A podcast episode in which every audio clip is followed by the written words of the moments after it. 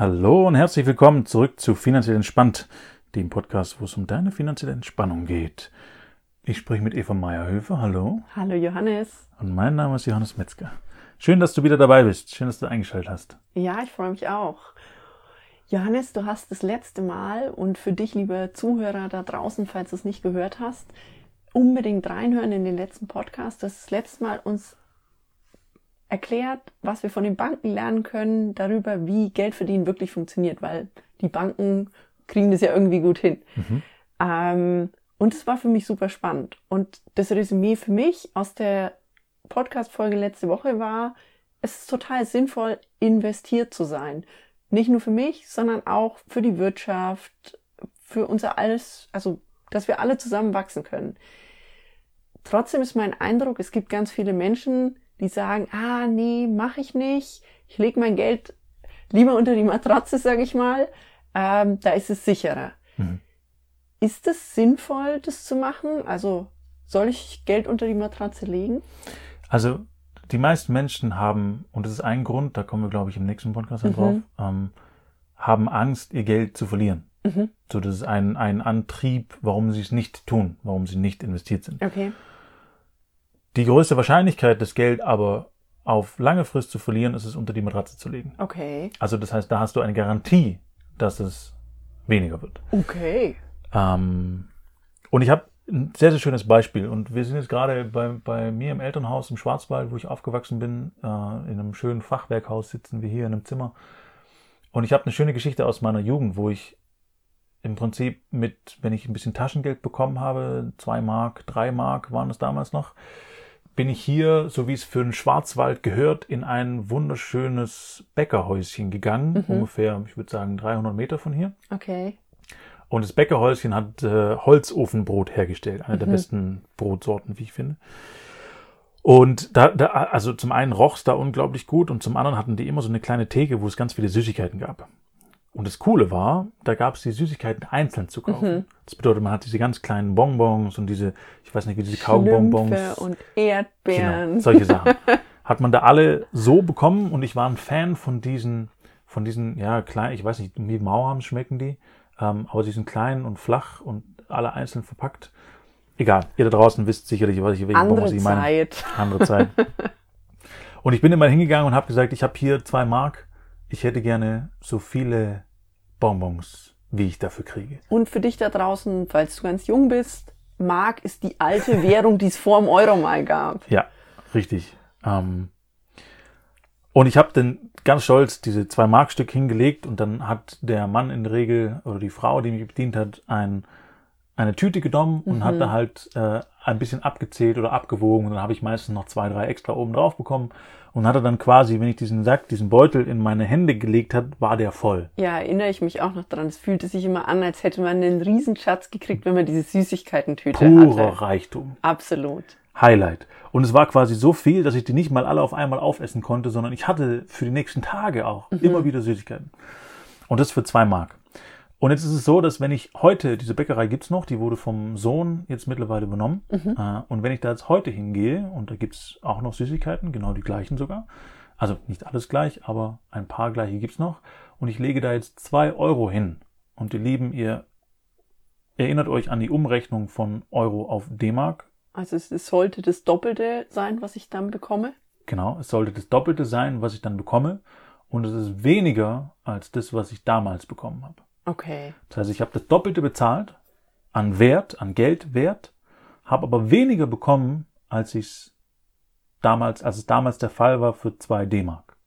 Das ist letztlich das dann, was ich unter Inflation verstehe, oder? Genau.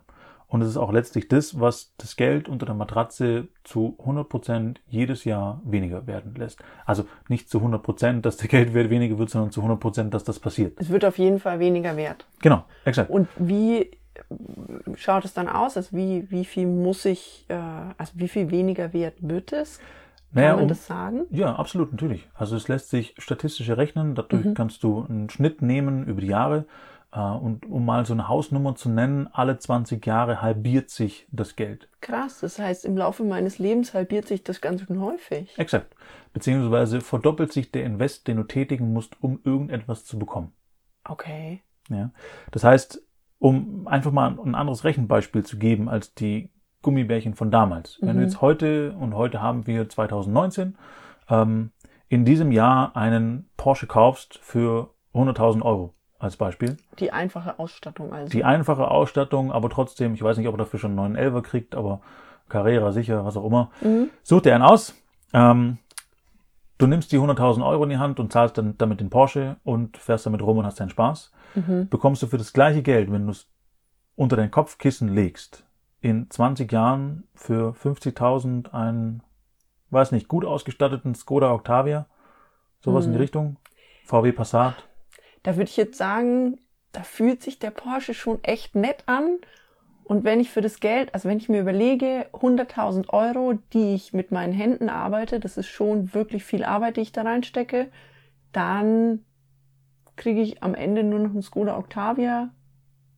Exakt. Da will ich was anderes machen, damit ich auch in 20 Jahren noch den Porsche kaufen kann. Absolut, ja. Und du hast dafür ja gearbeitet. Und das Problem ist, wenn du das unter das Kopfkissen legst, musst du dafür mehr erwirtschaften, mehr arbeiten, mehr leisten, damit du das gleich- Gleiche in 20 Jahren leisten kannst. Also, wenn dein Lohn mit der Inflation direkt mitsteigt, alles gut. Und du bekommst jedes Jahr eine Gehaltserhöhung, gar kein Problem. Dann bleibt dein, das, was du verdienst über die Zeit, die du arbeitest, immer gleich. Aber in den wenigen, wenigsten Berufen ist das der Fall. Ja.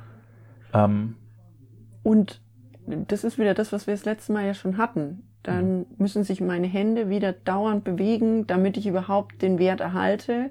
Wenn ich mein Geld einfach nur unter die Matratze oder unter das Kopfkissen lege.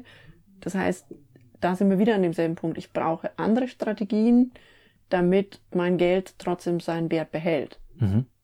Ja, korrekt.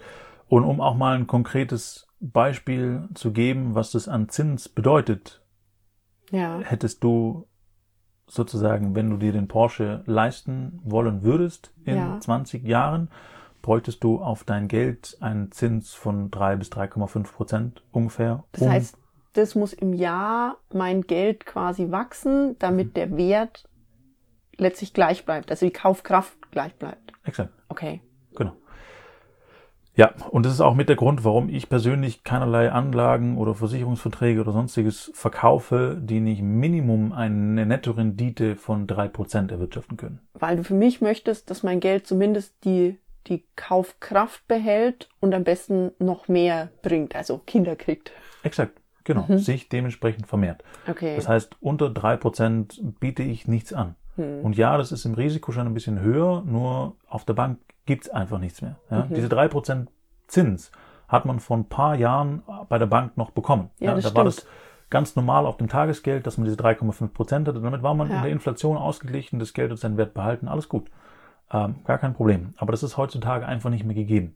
nee. Das bedeutet, durch die Null-Prozent-Politik, die, also Null-Zins-Politik, die ja betrieben wird und die auch die nächsten, die nächsten Jahre so beibehalten wird, Oder ja, noch schlimmer mit der Negativzinspolitik. oder der Negativzinspolitik, exakt, müssen sich die Privatanleger schon umschauen und damit beschäftigen, wie sie dementsprechend ihren Wert erhalten. Ja? Also nicht umsonst wird überall von Altersarmut und Co. gesprochen, weil es ja immer weniger wird. Das heißt, letztlich, also du hast gesagt, in 20 Jahren wird mein Geld halb so viel wert, das heißt, hat halb so viel Kaufkraft, selbst wenn ich im Laufe meines Arbeitslebens die ganze Zeit Geld zur Seite lege, aber halt unter, unter das Kopfkissen lege, ist am Ende dieses Geld trotzdem viel, viel weniger wert als das, was ich heute damit kaufen kann. Exakt. Also das ist quasi auch so ein bisschen ein, ein Kämpfen gegen Windmühlen, ein Laufen gegen den Strom.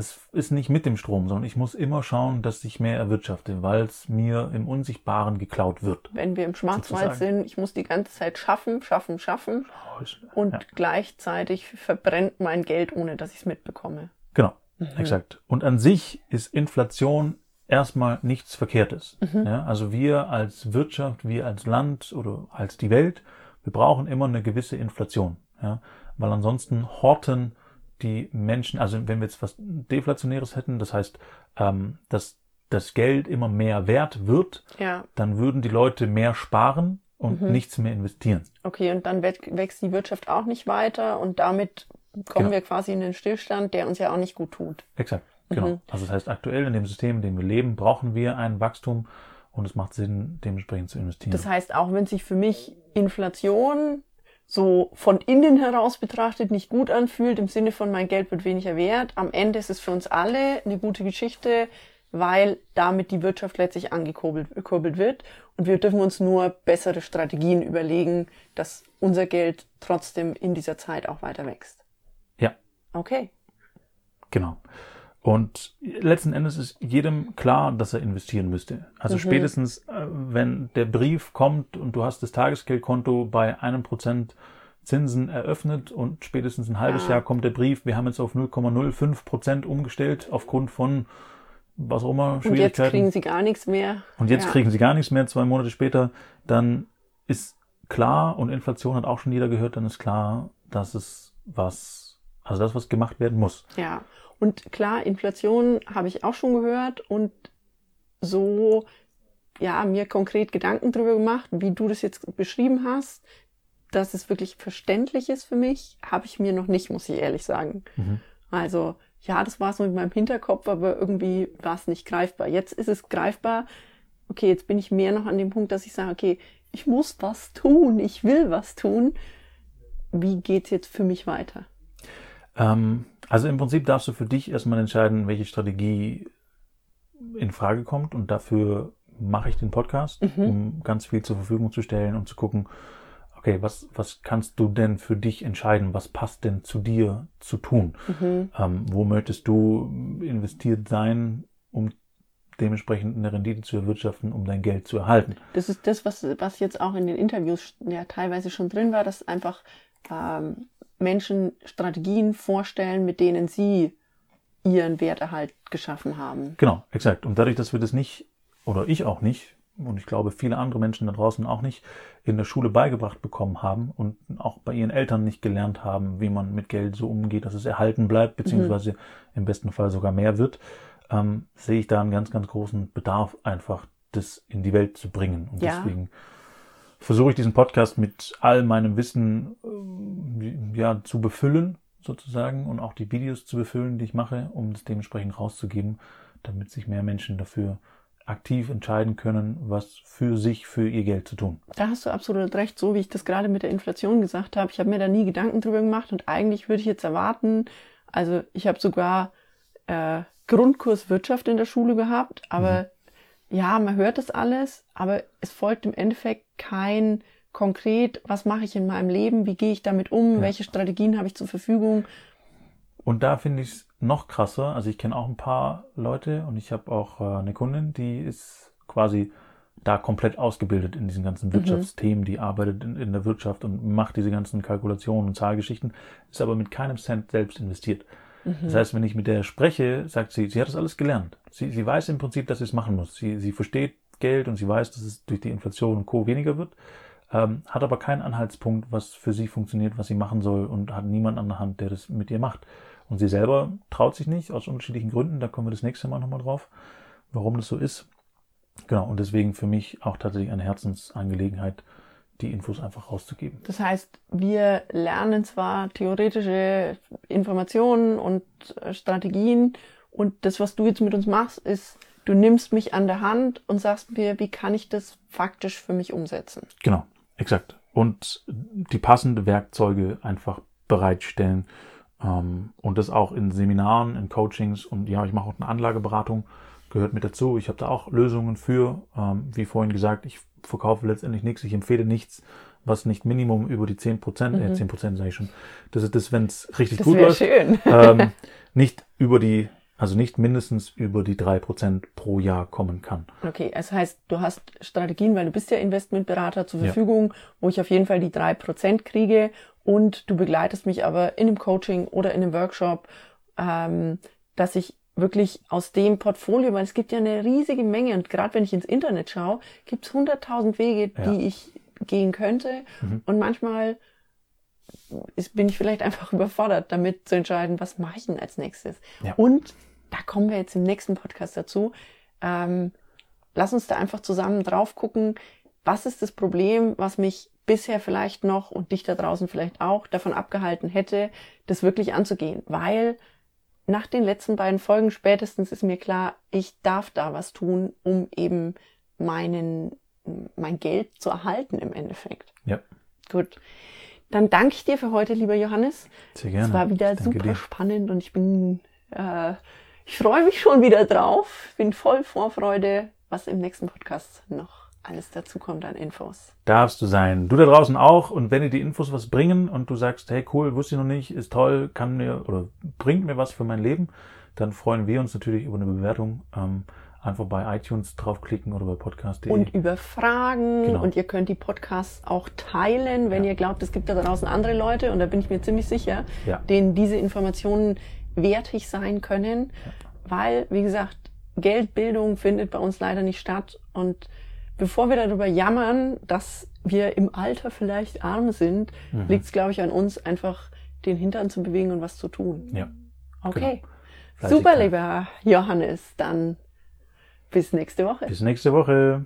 Ciao. Tschüss.